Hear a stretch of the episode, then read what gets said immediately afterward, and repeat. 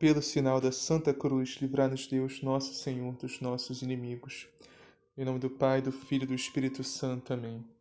Creio em Deus Pai, Todo-Poderoso, Criador do céu e da terra, e em Jesus Cristo, seu único Filho, nosso Senhor, que foi concebido pelo poder do Espírito Santo, nasceu da Virgem Maria, padeceu sob Ponço Pilatos, foi crucificado, morto e sepultado, desceu à mansão dos mortos, ressuscitou o terceiro dia, subiu aos céus está sentado à direita de Deus Pai Todo-Poderoso, donde há de vir a julgar os vivos e os mortos.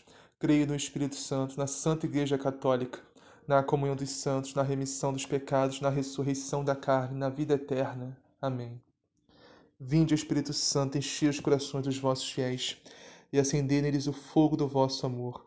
Enviai, Senhor, o vosso Santo Espírito, e tudo será criado, e renovareis a face da terra. Oremos.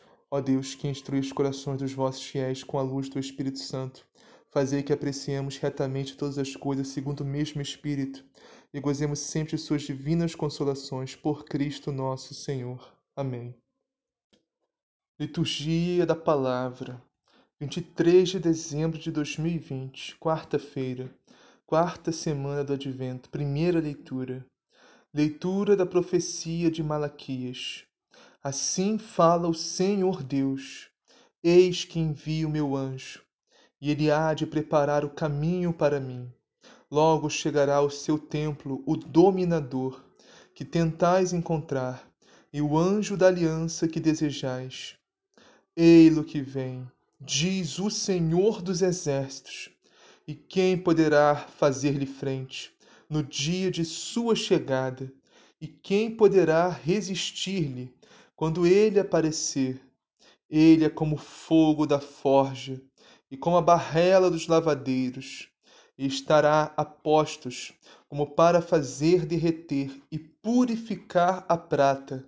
Assim ele purificará os filhos de Levi e os refinará como ouro e como prata, e eles poderão assim fazer oferendas justas ao Senhor serão então aceitável ao Senhor a oblação de Judá e de Jerusalém, como nos primeiros tempos e nos anos antigos.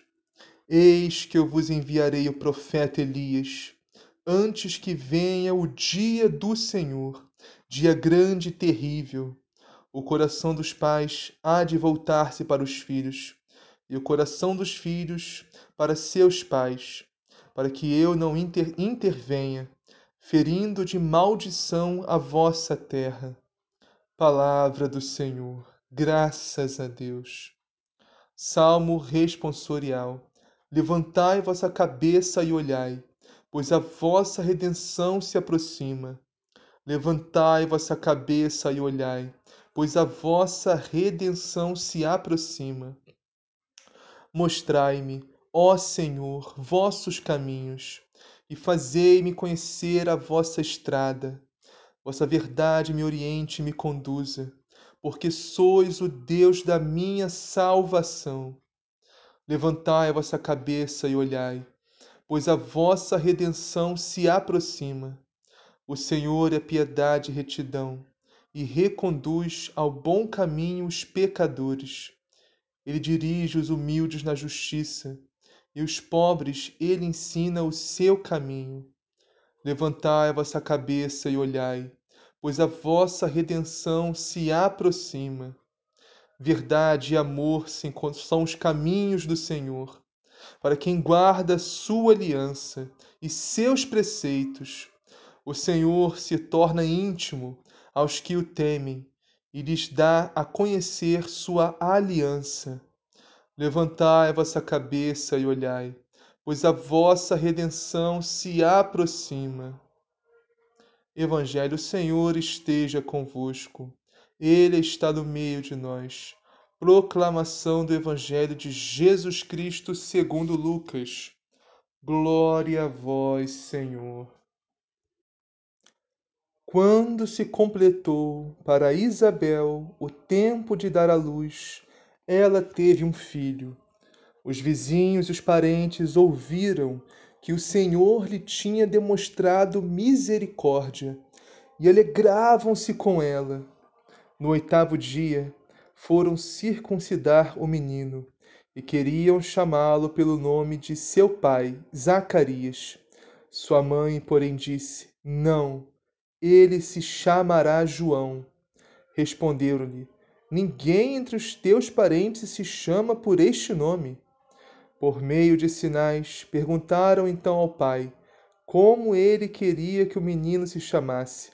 Zacarias pediu uma tabuinha e escreveu: João é o seu nome. E todos ficaram admirados. No mesmo instante, sua boca se abriu e sua língua se soltou, e ele se pôs a louvar a Deus. O temor apoderou-se dos vizinhos, e a notícia se divulgou por toda a região montanhosa da Judéia. Todos os que ouviram guardaram-na em seu coração e diziam: Que vai ser deste menino? De fato, a mão do Senhor estava com ele. Palavra da salvação. Glória a vós, Senhor. Vamos iniciar a meditação de hoje na primeira leitura, que hoje é Malaquias, capítulo 3, versículos 1 a 4 e 23 a 24. Vamos meditar três versículos apenas dessa primeira leitura, que começando pelo versículo 1, que diz assim: Assim fala o Senhor Deus: Eis que envio meu anjo, ele há de preparar o caminho para mim. Está falando de São João Batista aqui. Logo chegará ao seu templo o dominador. O dominador, meus irmãos, é nosso Senhor Jesus Cristo. Eu sei que essa palavra dominador, em geral, geralmente tem uma conotação muito negativa. A gente logo lembra né, daqueles filmes né, ou desenhos né, que tem aquele vilão que quer dominar o mundo. né, o dominador quer dominar o mundo. Sim, meus irmãos, nosso Senhor Jesus Cristo dominou o mundo, mas não dominou pela força, não dominou pelo terror, não dominou pelo poder, embora ele poderia pelo poder, pela força, porque ele é o Todo-Poderoso. Mas não, meus irmãos, nosso Senhor Jesus Cristo dominou o mundo pelo amor, dominou pela humildade, dominou pela justiça e pela santidade. Nosso Senhor Jesus Cristo venceu o mundo e mais, nos ensinou o caminho para vencer também. E esse caminho está na sua santa igreja, em viver a sua palavra, o santo evangelho. Agora vamos meditar o versículo 3 dessa primeira leitura, que diz assim: Ele é como fogo da forja e como a barrela dos lavadeiros, e estará a postos, como para fazer derreter e purificar a prata. Assim, ele purificará os filhos de Levi e os refinará como ouro. Então, meus irmãos, como que o ouro e a prata são purificados, são refinados? Quando o ouro e a prata são encontrados, eles geralmente não vêm puros, não vêm. Eles vêm com minérios, partículas minúsculas que são misturadas ao ouro e à prata, e com isso o fazem ficar impuros. E para o ouro e a prata serem purificados e serem retirados esses minérios que não fazem parte do ouro e da prata, eles passam pelo fogo. Da mesma forma, meus irmãos, Jesus Cristo, nosso Senhor, veio para nos purificar no fogo do Espírito Santo, purificar a nossa alma, como se ela fosse um ouro, uma prata, no fogo do Espírito Santo. A nossa alma está com impurezas, nossa alma não está pura. Desde o pecado de Adão e Eva, a alma tem algo chamado concupiscência, que constantemente nos leva a desejar, a querer o pecado, aquilo que não é da vontade de Deus, aquilo que pode nos fazer, inclusive, perder nossa salvação. Então, temos que ser purificados. E nosso Senhor veio para nos purificar com seu Espírito Santo. Claro, não só o pecado de Adão e Eva, mas todos os nossos pecados próprios também, né? Faz nossa alma ficar impura. E com isso, nosso Senhor Jesus Cristo nos purifica no fogo do seu Espírito Santo. E como acontece isso? Nossa alma, meus irmãos, é purificada no fogo do Espírito Santo toda vez que nós nos confessamos, toda vez que nós comungamos, toda vez que nós lemos a palavra de Deus, toda vez que nós oramos a Deus, toda vez que nós fazemos jejuns, e mais ainda por todo sofrimento e dor que passamos, unindo essas dores e esses sofrimentos à cruz de Cristo. A nossa alma é purificada no fogo do Espírito Santo. Por isso, meus irmãos, não podemos reclamar, murmurar de nada que nos aconteça, porque na grande maioria das vezes é o Senhor que está querendo nos purificar, assim como o ouro e a prata são purificados no fogo. Nós temos que passar por tribulações, por dores, por sofrimentos nessa terra também, para nos purificarmos. Claro, né, meus irmãos, não podemos negar que grande parte dos nossos sofrimentos e dores é unicamente exclusivo por causa dos nossos pecados, nossas más escolhas, nossos erros e culpas. Mas, sim, há alguns sofrimentos, algumas dores que não são provenientes dos nossos pecados. E nesse momento, meus irmãos, temos que aproveitar esses sofrimentos, essas dores, vivendo em estado de graça, unidos a Cristo, entregar tudo ao Senhor unir os nossos sofrimentos à cruz de Cristo, unindo aos nossos sofrimentos ao céu. E assim, meus irmãos, nossa alma ser refinada, ser forjada, purificada e santificada pelo Senhor, no fogo do Espírito Santo de Deus. Vamos meditar agora o versículo 23 para fechar essa primeira leitura, que diz assim: Eis que eu vos enviarei o profeta Elias antes que venha o dia do Senhor, dia grande e terrível. Meus irmãos, esse dia do Senhor, esse dia grande e terrível, é o dia do juízo final, do juízo universal, do Apocalipse.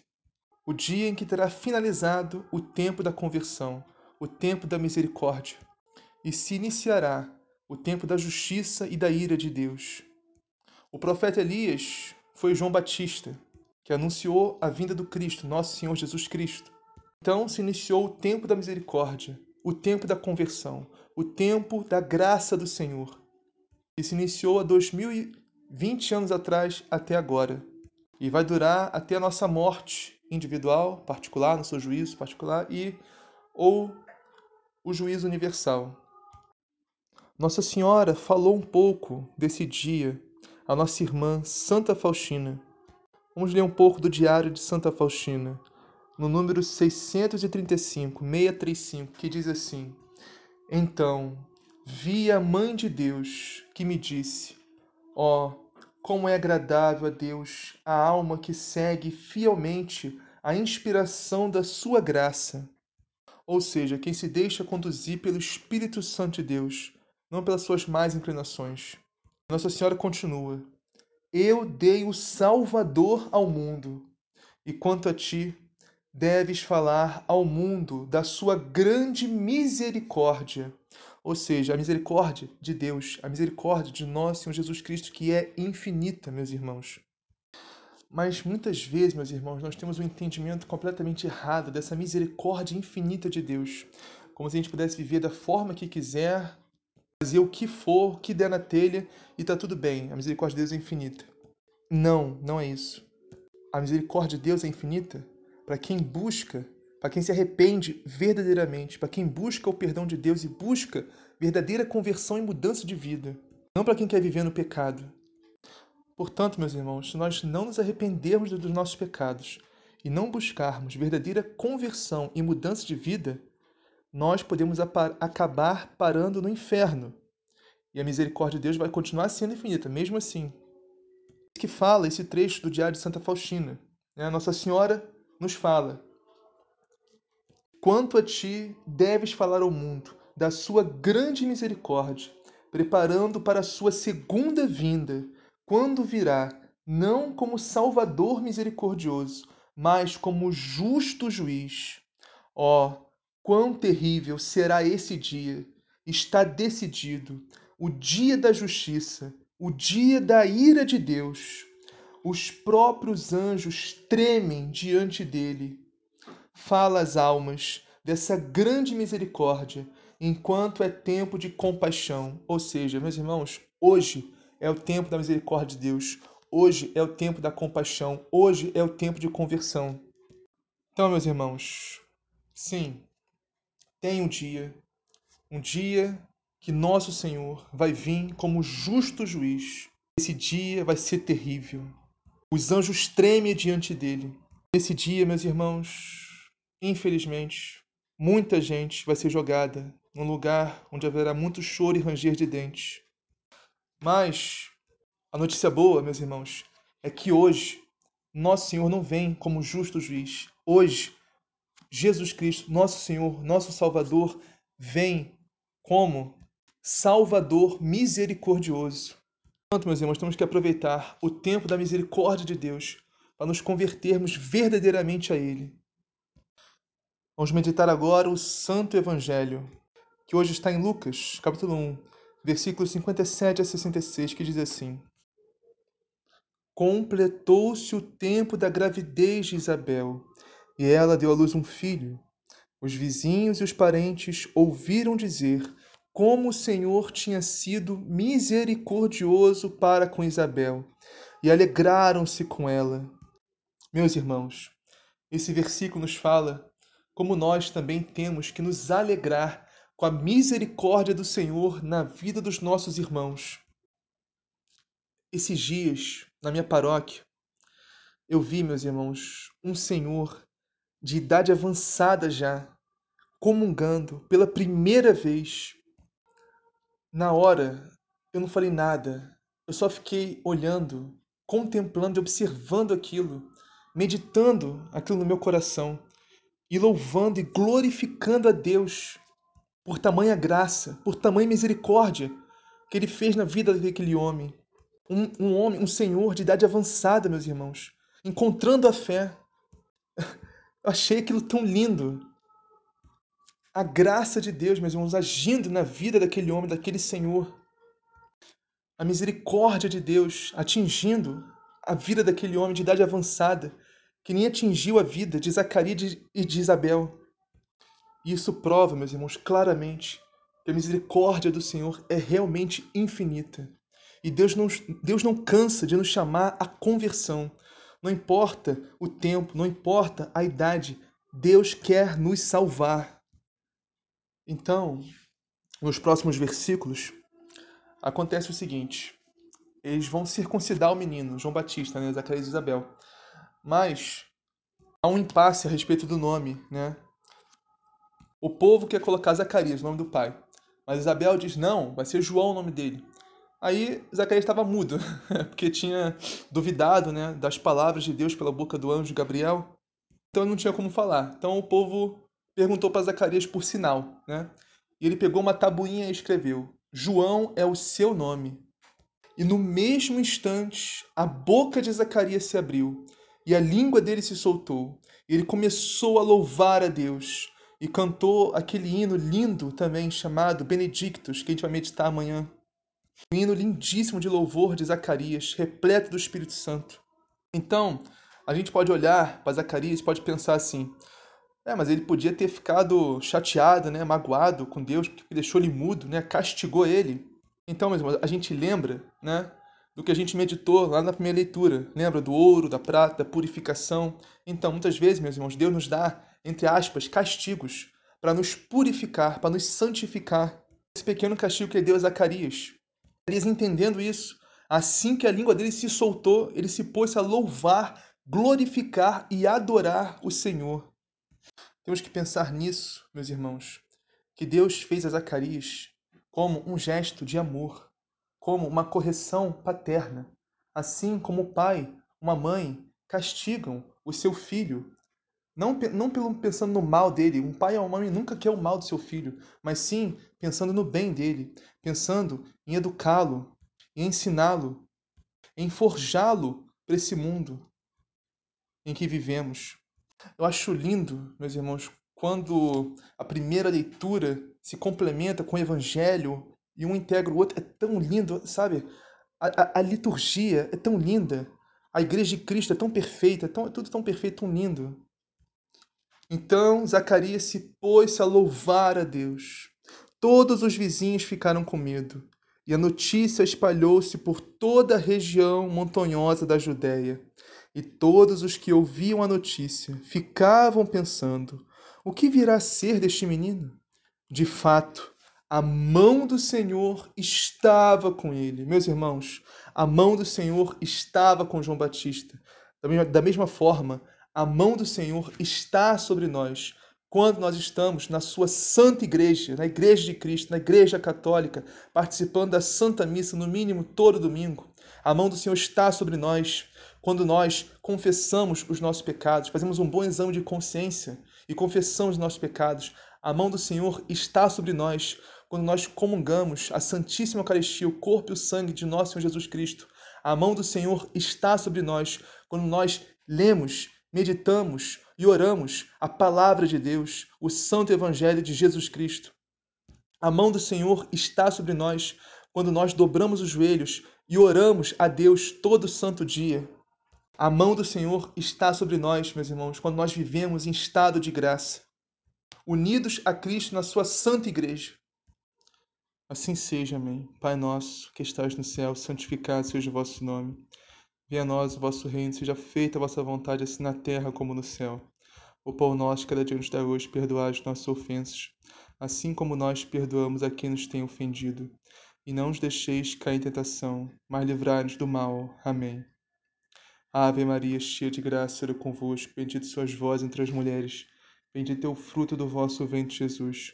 Santa Maria, Mãe de Deus, rogai por nós, pecadores, agora e na hora de nossa morte. Amém.